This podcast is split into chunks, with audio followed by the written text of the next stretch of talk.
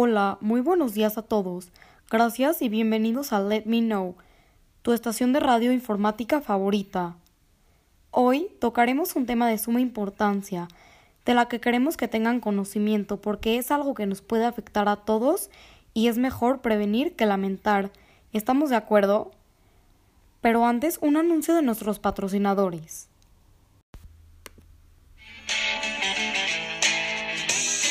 Calle, en la universidad, en la esquina, con los panas, destapa una Coca-Cola. Disfruta el sabor de la vida con Coca-Cola. Destapa felicidad. Listo, estamos de regreso. Bueno, como les decía, hoy tocaremos el tema del consumismo en general.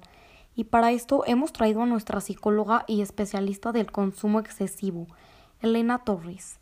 Elena, vamos contigo. Hola, hola, un gusto estar aquí. Saludos a la audiencia. Con gusto, Elena, qué bueno que pudiste venir. Oye, fíjate que este tema ha sido muy solicitado por la audiencia. ¿Qué te parece? No, pues la verdad me parece muy bien. Creo que es importante tener el conocimiento suficiente sobre el consumismo, ya que es algo que nos puede afectar a cualquiera y cuando iniciamos con este problema no nos damos cuenta y lo peor de todo es que es muy difícil de pararlo. No me digas. Bueno, ¿te parece bien si empezamos explicando lo que es y cómo se va desarrollando? Me parece perfecto. Bueno, cabe aclarar que la sociedad actual es una sociedad que consume en cantidades excesivas. Esto se conoce como consumismo y se basa en la compra excesiva de múltiples productos para lograr la felicidad. La gente intenta constantemente ser feliz, Hoy se cree que comprar ciertos productos logrará la felicidad y tratar de ser aún más feliz comenzará por comprar de más. Esto es el resultado de anuncios engañosos en los que creemos y nuestros hábitos de usar diferentes productos y luego tirarlos. Ay no, qué barbaridad, Elena. Pero oye, ¿cuál es el engaño aquí? Bueno, cuando las personas intentan alcanzar esta felicidad, caen en la publicidad engañosa que muestran que los modelos son felices por los objetos que las rodean. Estos artículos pueden ser ropa, automóviles, artículos de limpieza, etc. Mediante publicidad engañosa, el consumidor compra los objetos publicitados. Sin embargo, luego aparecen nuevos anuncios de un nuevo objeto y esto da como resultado que el consumidor deseche el producto utilizado para luego comprar el nuevo objeto. Ok, creo que quedó más claro, pero oye, ¿podrías darnos un ejemplo de algún producto, por ejemplo? Por supuesto, un claro ejemplo de este siglo es de los desodorantes, que muestran un hombre usando desodorante y en ese momento comienzan a caer ángeles, bellas mujeres semidesnudas que buscan al hombre por su desodorante. Vaya, no tenía idea. Elena, ¿Qué te parece si pasamos a la parte de consecuencias sobre este antivalor? Sí, me parece un punto muy importante.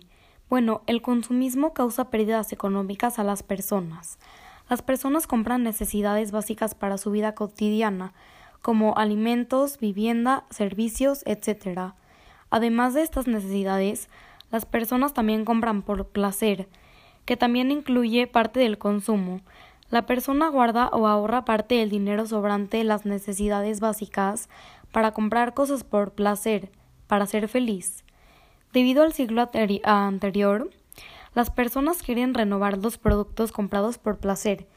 En esta situación, el consumidor tiene que pagar la deuda y las necesidades básicas, agregando los nuevos productos y tener menos dinero para las necesidades básicas, lo que resulta en otro lo que resulta en otro préstamo en que genera más deuda y así sucesivamente.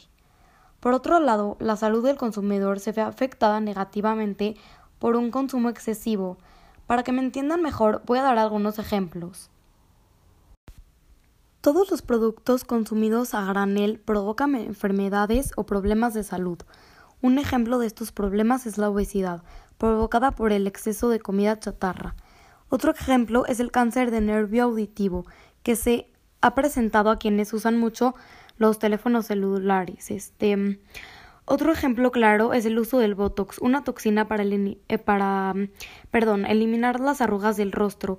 La promoción de este producto consiste en que hará que tengas un rostro más joven para que los consumidores lo consigan. Pero lo que no se sabe es que el uso excesivo de sustancias puede paralizar el rostro o en caso de que la inyección eh, tenga una dosis superior a la normal, puede ser mortal para la paciente.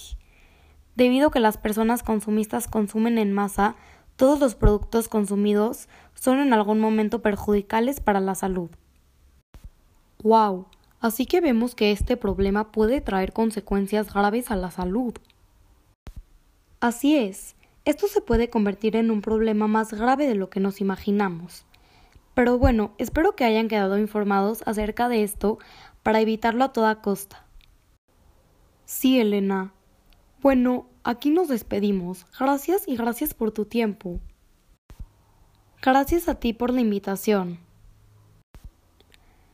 Y gracias a ustedes también, y regresen pronto para nuestro próximo tema, que seguro será igual de interesante que este.